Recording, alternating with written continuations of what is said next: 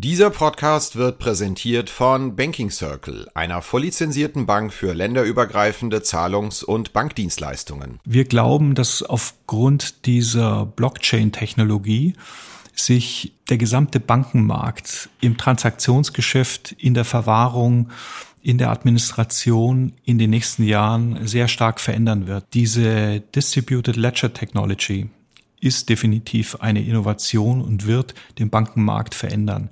Darauf müssen sich Banken einstellen. Wir tun das in massiver Weise, weil wir glauben, wenn wir dort nicht lieferfähig sind, wird die Bank in einigen Jahren ein Wettbewerbsproblem haben.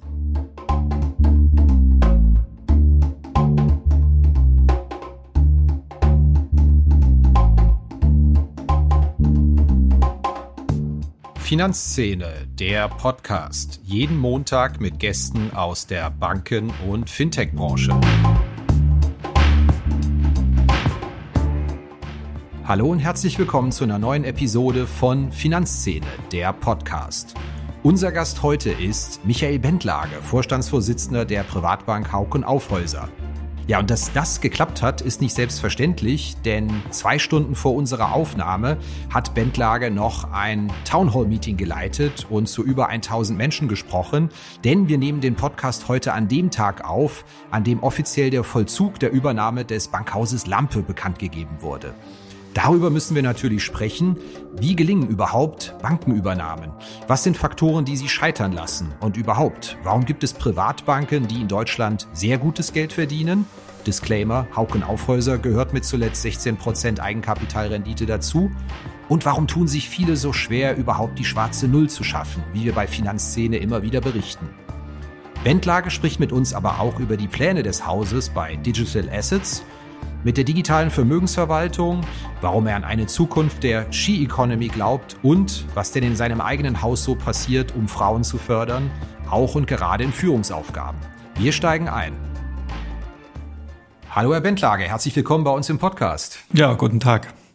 Ich habe gehört, Sie sind audiophil hören gerne Podcasts. Das heißt, ich musste Ihnen gar nicht lange erklären, worum es hier geht. Können Sie uns mal verraten, was so Ihre Lieblingspodcast oder ein Lieblingspodcast ist, den Sie gerne hören? Ja, ich würde zwei ganz gerne an der Stelle erwähnen. Das ist einmal Beyond the Obvious, was ich sehr gerne höre. Und ein zweiter Podcast, den ich auch gerne höre, nennt sich Geschichten aus der Geschichte. Worum geht's da? Das ist ein Geschichtspodcast, bei dem zwei Historiker jede Woche meistens eine Persönlichkeit aus der Historie sich rausgreifen, die hm, irgendwas Besonderes in der Vergangenheit, äh, im Mittelalter oder auch äh, im letzten Jahrhundert erbracht hat und äh, die Geschichte dazu, halbe Stunde, man lernt einiges ähm, ja, zu Kreuzritterzügen und äh, ähnlichen Dingen. Geschichte ist ein gutes Stichwort. Ihr Bankhaus ist, glaube ich, rund 225 Jahre alt. Habe ich richtig äh, im Kopf ungefähr? Richtig, ja. 225 Jahre. Was ist denn Ihre Lieblingsanekdote, die Sie bei Kunden erzählen, wenn Sie sagen 225 Jahre Geschichte? Da wird man ja einige illustre Kunden gehabt haben oder Dinge finanziert haben. Gibt es da irgendwas Spezielles, was Sie besonders gern erzählen, wenn Sie beim Abendessen sitzen mit jemandem? Tatsächlich muss ich sagen, ist die Begegnung mit Michael Haug ähm, das, was mich sehr berührt und ich nicht vergessen werde. Ich war einige Tage erst im Bankhaus, da bat er um Termin äh, mit mir und wir hatten ein Mittagessen und er hat über seine Zeit, als er hier das Bankhaus geführt hat, gesprochen, mir zum Abschluss zwei Research-Analysen ähm, von Haug ähm, geschenkt aus den ich muss lügen, Ende der 50er, Anfang der 60er Jahre. Und äh, man muss sagen, dass äh, er war ja ausgebildet in New York. Er hat dieses Know-how wie man Research macht, ähm, mit nach Deutschland gebracht. Und tatsächlich war Haug das erste Bankhaus, das eine europäische mit anderen Privatbanken vernetzte Studie zu Automobilen, zu Chemie äh, durchgeführt hat. Also in den frühen Anfängen ähm, sehr kapitalmarktaffin. Unser Thema heute ist natürlich die Nachrichtenlage. Sie haben bekannt gegeben, dass Sie am Ziel sind mit der Übernahme des Bankhaus Lampe. Das ist ein Prozess, der anderthalb Jahre gedauert hat. Ich glaube, im März 2020 wurde es bekannt gegeben. Jetzt haben Sie gerade das regulatorische Okay bekommen. Stört sowas das operative Geschäft, wenn sowas anderthalb Jahre dauert? Das lastet doch auf den Leuten. Man weiß, da kommt was, da ändert sich was. Vielleicht können Sie da mal ein klein wenig aus dem Nähkästchen plaudern. Das ist in der Tat die Kunst, letztlich den operativen Betrieb komplett normal aufrechtzuerhalten und äh, de facto mit einem sehr kleinen Team an der Integration, an der Zulassung, an dem Inhaberkontrollverfahren zu arbeiten. Schwieriger wiegt meines Erachtens die Geschäftslage der zu übernehmenden Bank, die natürlich in so einer Zwischenphase sich befindet, wo Kundengespräche schwierig sind, äh, neue Kunden onzuboarden schwierig sind. Und deshalb äh, ist das natürlich kein äh, guter Zeitraum gewesen, der insbesondere auch relativ lang war mit anderthalb Jahren, aber eben auch ein Stück weit der Pandemie geschuldet, dass es nicht schneller ging. Ihr Geschäft, Privatbanken, das ist ja eigentlich People's Business. Kann man da eigentlich wirklich mit Übernahmen vernünftig wachsen und profitabler werden? Naja, zunächst mal möchte ich in den Vordergrund stellen, weil das häufig gefragt wird, wozu braucht es eigentlich Privatbanken? Und äh, wenn man sich nicht nur in Deutschland, sondern europäisch den Privatbankenmarkt ansieht, dann gibt es eine Reihe von sehr erfolgreichen Privatbanken in Deutschland, beispielsweise Bärenberg, international äh, Fontobel, Pictet. Und äh, das zeigt schon, äh, dass es einen äh, Markt dafür gibt. Und ich glaube, der Grund liegt einfach darin, dass äh, kleinere Häuser einfach individualisiertere Dienstleistungen an den Kunden bringen, die der Kunde sehr schätzt und deshalb Privatbanken per se ihren Stellenwert innerhalb des Bankenmarktes haben.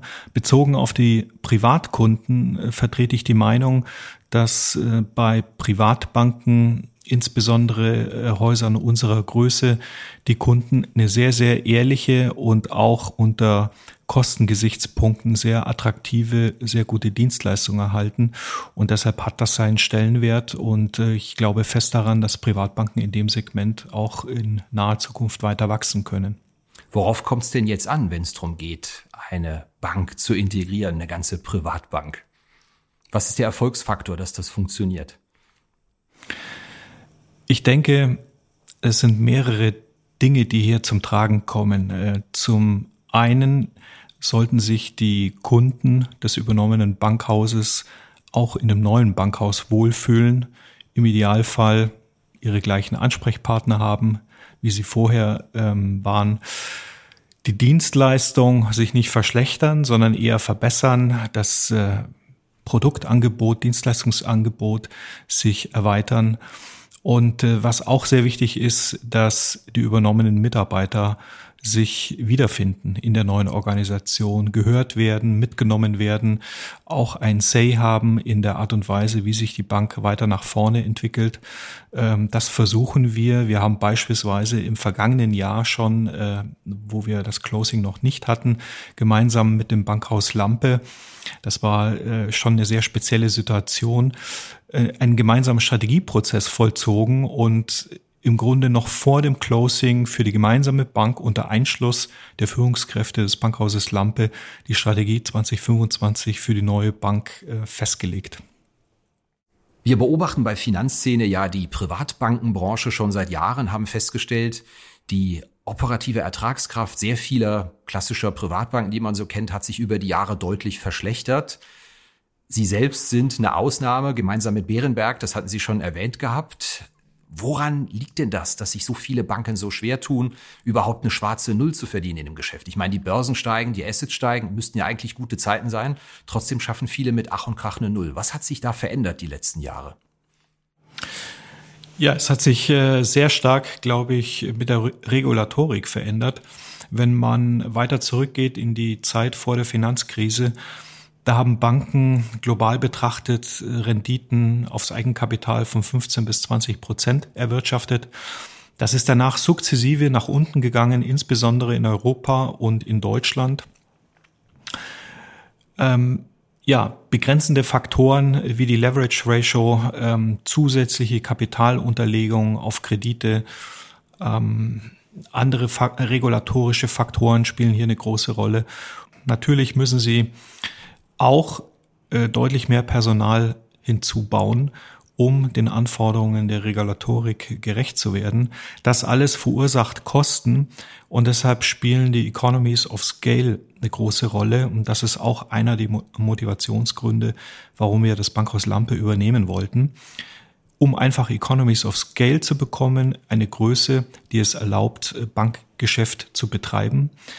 Und ich möchte noch ein weiteres hinzutun. Wir bei Hauke und Aufhäuser haben im Ansatz ein, ich nenne das Asset-Light-Modell gewählt, schon vor vielen, vielen Jahren, in dem wir versuchen, Provisionsgeschäft äh, nach vorne zu bringen und äh, zinstragendes Geschäft, was häufig mit sehr viel Kapital unterlegt werden muss, im Grunde gar nicht wachsen zu lassen. Und äh, das führt letztlich dazu, dass sich über Zeit, wenn man erfolgreich ist, Provisionsgeschäft auszubauen, die Renditen bezogen aufs Eigenkapital sich über die Zeit verbessern. Das heißt, Sie sind gerade heilfroh, dass Sie nicht so zinsabhängig sind wie viele andere Häuser. Das ist so. Ähm, wir haben bei uns, um da eine Größenordnung zu nennen, das Zinsergebnis macht bei uns äh, weniger wie 20 Prozent auf unsere gesamten Bruttoerträge aus und äh, damit sind wir doch sehr viel unabhängiger vom Zinseinkommen verglichen zu vielen anderen Banken, wo die Verhältniszahlen genau andersrum sind. Wie sieht jetzt der Fahrplan aus, um das Thema Bankhaus Lampe, Übernahme, Integration? Sie hatten es schon mal angesprochen, Strategie 2025 oder 2025. Wie sieht der Fahrplan aus, der Übernahme? Ja, mit dem heutigen Tag ist das Bankhaus Lampe eine Tochtergesellschaft von Haug und Aufhäuser. Die, mit neuem Namen, ja? Nein, eben noch nicht mit neuem Namen. Äh, wir werden eine Verschmelzung der beiden Bankhäuser zum Jahresende vollziehen und ab dem 1. Januar 2022 gilt dann der neue Name. Und der im lautet, Verlauf müssen des unseren Hörern auch sagen. Ja, der neue Name lautet Haug Aufhäuser Lampe. Also völlig unspektakulär. Aber jeder Name hat seine Berechtigung in seiner Region. Wenn Sie nach München kommen, äh, dann kennt man Haug weniger, man kennt aber Aufhäuser. Und wenn Sie in den nordrhein-westfälischen Bereich äh, gehen, dann ist Lampe ein Markenname und da kennt man Haug und auch Aufhäuser kaum. Und äh, deshalb sind wir überzeugt, dass es richtig ist, mit allen drei Namen im neuen Banknamen an den Start zu gehen. Das ist jetzt auch keine Interimslösung, wo dann man alles mal umbaut und dann in einem Jahr der Name Lampe dann doch wieder verschwindet? Nein, es ist keine Interimslösung. Wir haben auch für die neue Bank nach ähm, sehr langer Zeit ein neues Logo gewählt, das im Grunde alle drei Anfangsbuchstaben ineinander vereint. Und insofern wird das schon, glaube ich, für die überschaubare nächste Zeit der Name des Bankhauses bleiben. Ich würde gerne einen kleinen Sprung machen thematisch. Sie sind ja auch in der digitalen Vermögensverwaltung aktiv mit einem Produkt namens Sidin. Ist es kränkend oder angemessen, wenn man das auch eine Art Robo-Advisor nennt? Ich finde, ähm, Robo-Advisor wird dem Inhalt nicht gerecht, weil es mehr ist, als äh, dass Algorithmen dahinter stehen und ähm, irgendwelche Quoten ausrechnen. Es ist, wir bezeichnen es bei uns intern einfach als digitale Vermögensverwaltung, die einfach einen sehr schlanken Prozess in sich hat. Und äh, das ermöglicht, dass wir als Haus, die wir üblicherweise eben nur sehr vermögende Kunden beraten, auch Kunden ab äh, 25.000, also im kleineren Vermögen, bereit sind, äh, Vermögensverwaltung als Dienstleistung angedeihen zu lassen. Und ich finde, ähm, das ist ein super Angebot, weil mit überschaubaren Kosten Kunden mit kleinerem Vermögen im Grunde die ähnlich gute Dienstleistung erhalten wie sehr Vermögende. Haben Sie eine Ahnung, warum der Robomarkt, also der rein algo-basierte, meistens ja auf ETF basierende Markt in Deutschland nicht so ganz aus dem Quark kommt? Ähm, Sie werden ja vielleicht auch vor fünf Jahren sich das Ganze mal angeschaut haben und gefragt haben, wie viel Assets werden da künftig reinfließen. Der Count ist ja jetzt im Jahr 2021 noch relativ überschaubar mit einer vielleicht hohen, einstelligen, niedrigen, zweistelligen Milliardensumme, wenn wir es ganz offensiv rechnen. Ja, es ist wie mit vielen Innovationen, dass die Anlaufphase einfach extrem lang ist und äh, man die Geduld und die Zeit mitbringen muss, äh, dass aber mit Sicherheit irgendwann in der Zukunft der Punkt kommt, an dem das Wachstum dort exponentiell zunimmt. Und insofern ist das für uns auch kein, Lang, äh, kein Kurzfristinvestment, sondern Langfristinvestment. Wir glauben fest daran, dass insbesondere die jüngeren Generationen sehr viel digital affiner sind und äh, eine derartige Dienstleistung von Banken abfordern. Sie haben das Thema junge Generation angesprochen. Sie sind ja auch stark aktiv im Private Banking. Und wir hören immer wieder, wenn wir mit Vertretern aus der Private Banking Branche sprechen, dass der Generationenwechsel eine sehr große Herausforderung ist. Sprich, wie gewinnt man, wie rettet man eine jahrzehntelange Kundenbeziehung, wenn die nächste Generation antritt, eine Erbung, eine Schenkung bekommt. Häufig endet sie innerhalb von 20 Minuten, höre ich, was vorher 30 Jahre zusammen funktioniert hat. Wie begeistert man da eine junge Generation für? für Ihre Dienstleistungen in dem Bereich?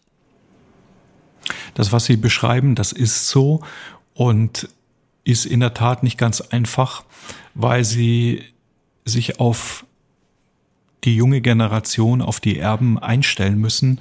Wir begegnen dem damit, dass wir im Grunde versuchen, sehr frühzeitig mit der Erbengeneration schon in Kontakt zu treten, bevor der Erbfall überhaupt eintritt, um in eine Beziehung zu dem Erben zu kommen.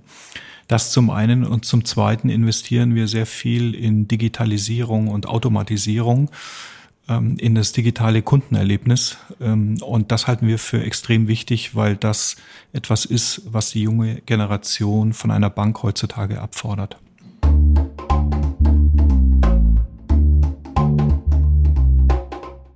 Ja, hier geht's gleich weiter mit unserer Rubrik Blitzrunde. Bevor wir dazu kommen, aber zunächst ein herzliches Dankeschön an den Sponsor dieser Episode. Das ist Banking Circle.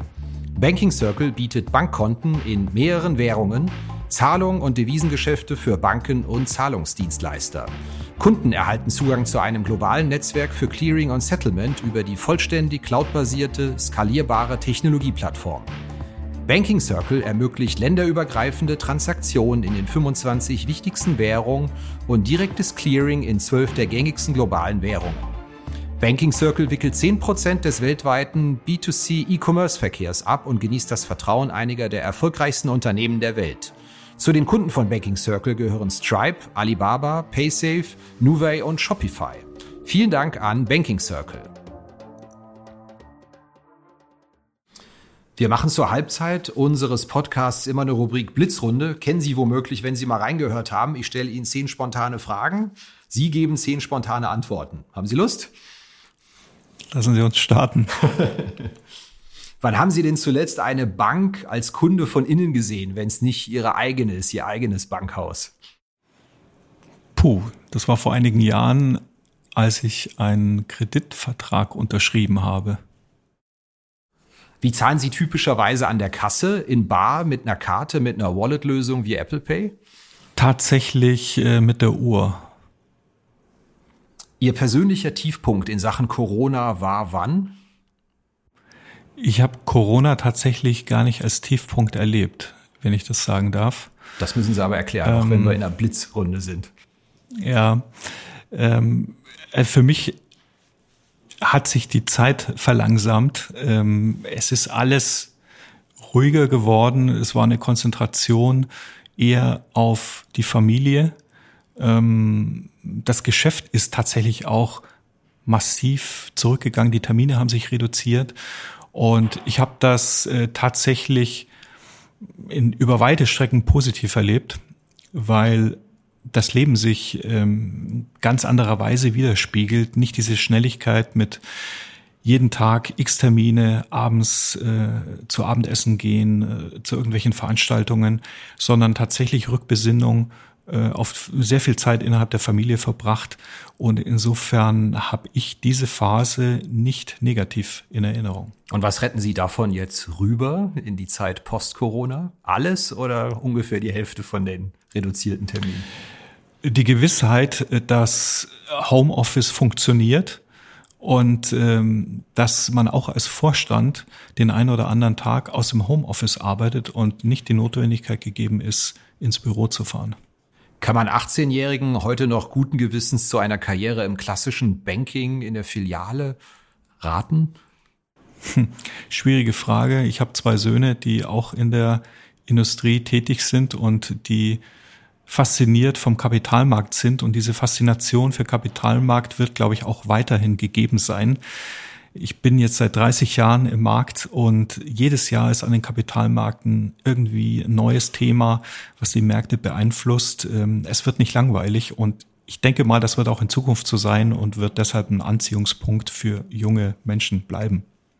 Als ich mich vor unserem Gespräch mal umgehört habe, da hieß es, der Bentlage, das ist ein totaler Zahlenfreak. Dann mal los. Wann war denn das Jahr mit Ihrer niedrigsten Cost-Income-Ratio in den vergangenen Jahren und wo lag die? Haben Sie das ad hoc parat?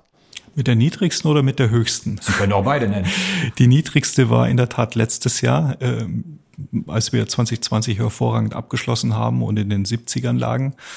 Das schlechteste Jahr war 2016, als wir mit Verlust abgeschlossen haben.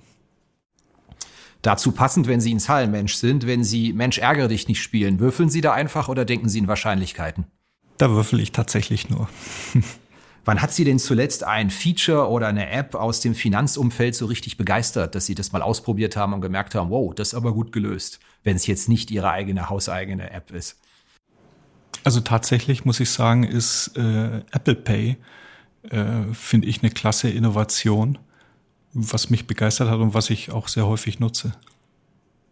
Sie werden als Privatbanken-CEO mit Sicherheit privat laufend um Rat gefragt, wohin denn die Börsen steuern oder ob man sich mal ein Depot anschauen könnte. Was ist denn Ihre Standardantwort dann?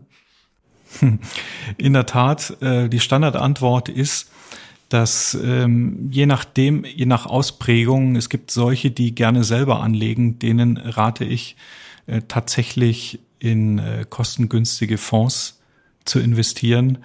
Ähm, beispielsweise MSCI World. Ähm, diejenigen, die ein bisschen selber noch tiefer einsteigen wollen, die kriegen von mir keinen Rat, weil ich äh, kein Fan bin von Einzeltitelinvestments. Das soll man Profis überlassen und ähm, nicht selbst probieren. Viele fallen in aller Regel dabei auf die Nase. Und ähm, das Gebot der Stunde ist aus meiner Sicht in ähm, realen Werten zu investieren. Dazu zählen Aktien, dazu zählen Immobilien, dazu zählt Infrastruktur, Private Equity, Venture. Diese Dinge, äh, nicht in Zinspapiere, was leider die meisten nach wie vor tun. Das antworten Sie jetzt aber nicht, weil das auch die höchstmargigsten Produkte sind im Bankgeschäft, oder?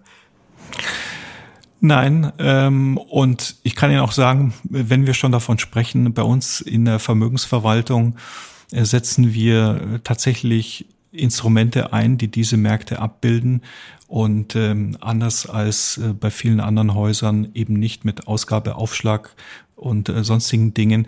Wir wollen ja langfristig Partner unserer Kunden sein und äh, wenn wir die richtige Allokation wählen und äh, die Kunden eine vernünftige Wertentwicklung haben, bleiben sie lange bei uns. Äh, das ist die Zielsetzung, nicht äh, kurzfristig die äh, Marge und den Erfolg der Bank optimieren. Ich hörte, Sie sind auch musikalisch ganz gut unterwegs. Wenn jetzt hier eine Gitarre ausgepackt würde, eine E-Gitarre und es hieße, los, spielen Sie sofort ein Lied. Was wäre das Erste, was Ihnen in den Sinn käme, was Sie aufführen würden? Oh, äh, das wäre, glaube ich, ein äh, Song von Survivor, äh, Eye of the Tiger. Aber die Gitarre hängt schon relativ lang an der Wand und ist schon seit einigen Jahren nicht mehr richtig in Gebrauch. Jetzt dürfen Sie meine Führungskraft loben, der Sie oder die Sie in Ihrer Karriere stark geprägt hat, gefördert hat, der Sie viel zu verdanken haben. Gibt es da jemanden? Ja, das ist der Thomas Neiße, ähm, der seinerzeit ähm, Researchleiter bei der Deutschen Bank war, später äh, in der Asset Management Holding bei der HVB und später Sprecher der Geschäftsleitung bei der DECA Investment gewesen ist, äh, der unter dem ich zum ersten Mal Geschäftsführer geworden bin und der für mich eine prägende Persönlichkeit war. Prima. Blitzrunde ist damit beendet. Danke, das hat großen Spaß gemacht. Wir machen weiter mit unserem klassischen Podcast. Wir haben ja schon mehrfach über das Thema junge Generation gesprochen. Ich hatte Ihnen auch die Frage gestellt, kann man 18-Jährigen heute noch guten Gewissens zu einer Karriere im Banking raten. Ich habe mal in Ihren Geschäftsbericht reingeschaut und da eine schöne Formulierung gefunden. Banken stehen demografisch vor der Herausforderung, nicht nur ihre Belegschaft zu verjüngen, sondern auch durch familienfreundliche Arbeitsbedingungen ihre Produktivität zu erhalten und gleichzeitig Frauen zu ermöglichen, vermehrt in Führungspositionen tätig zu sein, statt zugunsten der Familie drauf zu verzichten. Wie macht man das konkret? Wie setzen Sie das um? Weil das ist, glaube ich, etwas, was sich viele auf die Fahnen schreiben, alle für total wichtig erachten. Funktioniert das auch in Ihrem Haus? Ich denke ja. Also allein, wenn ich in meinen Zuständigkeitsbereich äh, gucke, dann sind doch eine ganze Reihe von Damen, die Führungspositionen bekleiden und äh, darf sagen, ähm, ich bin da sehr begeistert, die äh, häufig durchaus präziser, mit noch mehr Engagement ihre Arbeit äh, vollziehen als Männer, ohne Männer an der Stelle jetzt bashen zu wollen. Also ich bin da ein großer Fan davon und äh, wir unterstützen das in jeglicher Form, ob das mit flexiblen Arbeitszeiten, Homeoffice-Themen äh, vorangeht. Ähm, und wir sind auch nachsichtig, wenn es dann eben mal darum geht, Kinder zu betreuen, eine Lösung zu finden, äh, dass man beides unter einen Hut bringt. Ich habe natürlich Journalist wie ich bin mal nachrecherchiert. Einkommensungleichheit zwischen Männern und Frauen wurde bei Ihnen nicht diagnostiziert, was ja sehr positiv ist. Aber der Vorstand ist ein kompletter Männerverein. Da haben Sie sich aber zumindest mal 33 Prozent vorgenommen. Wann schaffen Sie das? Äh, tatsächlich wird in der neuen Bank äh, ab 1.1. eine Frau Einzug finden in den Vorstand. Ähm, wir sind im Moment im Genehmigungsverfahren und äh, warten noch auf die Genehmigung der Aufsicht, für die wir aber sehr zuversichtlich sind. Und dann werden wir zumindest eine Vorstandsposition schon mal weiblich besetzen. Hätte ich das wissen können? Stand das schon irgendwo oder? Nein, das stand nirgends. Ähm, wir haben das heute in der Town Hall gegenüber den Mitarbeitern bekannt gemacht, aber nicht gegenüber der Presse, weil es, wie gesagt, äh, noch nicht offiziell ist dann sind wir gespannt und hoffentlich kriegen wir es raus, bevor es die Öffentlichkeit erfährt bei Finanzszene. Ich habe, um bei diesem Thema ein bisschen zu bleiben, äh, ein paar Interviews mit Ihnen gelesen und einen interessanten Satz gefunden, dass Sie als wichtiges Segment, das in den vergangenen Jahren underserviced war, die sogenannte Ski-Economy sei, dass da ein großes Potenzial für Wachstum läge. Das dürfen Sie jetzt gerne mal erklären. Ja, ähm, so wie in unserem Haus die Anzahl der weiblichen Führungskräfte gewachsen ist, äh, vollzieht sich das ja ähnlich in, bei anderen Häusern, auch in der Industrie, auch im Vorstand, in den Aufsichtsräten. Auch ist es so, dass Frauen heute noch sehr viel emanzipierter sind, als das vor 20, 30, 40 Jahren der Fall war. Und äh, das führt einfach dazu, dass Frauen selbst über Vermögen verfügen, was in früheren Zeiten eben häufig von Männern ähm, verwaltet wurde und äh, auch Männer diejenigen waren, die das äh, Vermögen hatten. Nun haben auch Frauen eben Vermögen und deshalb ist das eine Zielklientel, der wir nachgehen und die wir gern servicieren wollen. Wir hören sehr häufig, dass die Branche ein sehr großes, die Bankenbranche ein sehr großes Problem hat, überhaupt noch attraktiv zu sein für Leute unter 35. Spüren Sie das auch? Ja, dass äh, Banken sind im, ja, in, im Ansehen gegenüber anderen Industrien, gegenüber anderen Branchen, glaube ich, benachteiligt. Das sind nach wie vor die Nachwirkungen der Finanzkrise. Ähm, in der Öffentlichkeit haben Banken wie Versicherungen kein allzu gutes Standing. Und ähm, in der Tat ist mein Eindruck, dass die jüngere Generation sich gern anderen Branchen zuwidmet.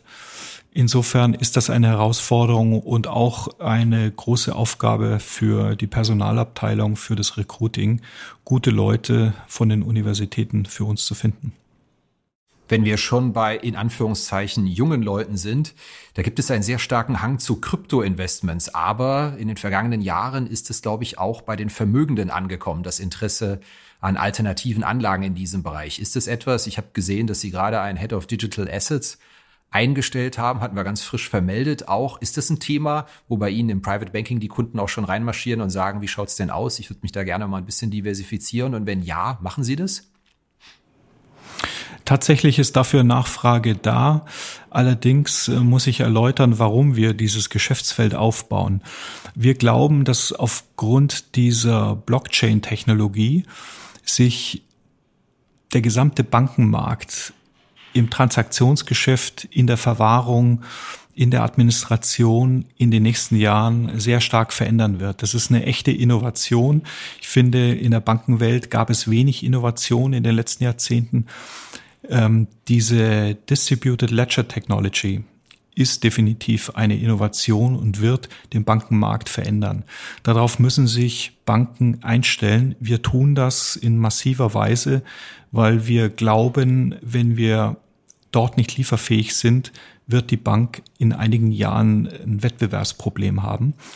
Insofern investieren wir sehr stark und versuchen hier auch die gesamte Wertschöpfungskette abzubilden, von der Verwahrung von ähm, digitalen Assets bis hin zum Management.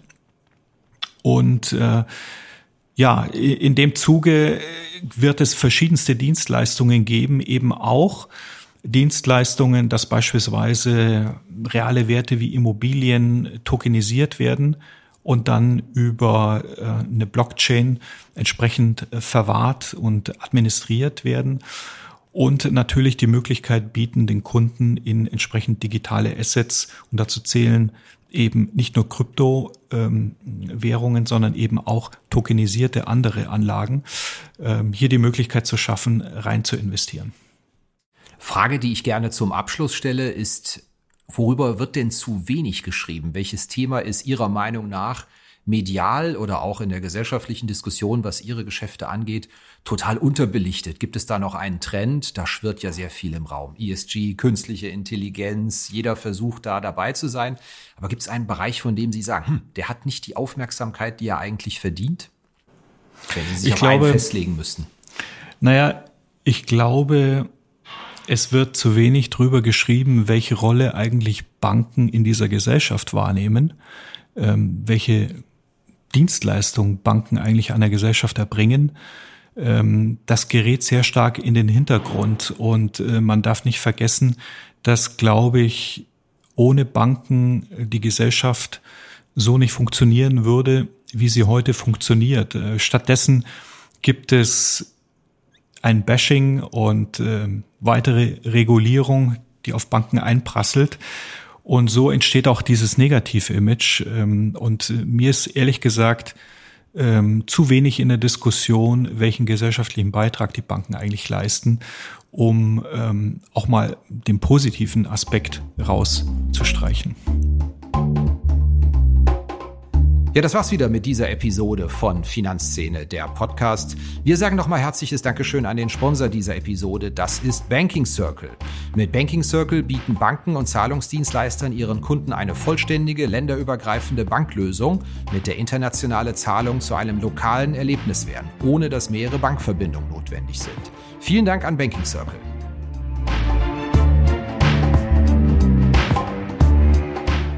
Redaktion und Host Christian Kirchner. Coverdesign Elida Atelier Hamburg. Produktion und Schnitt Podstars bei OMR Hamburg. Musik Liturgy of the Street von Shane Ivers www.silvermansound.com.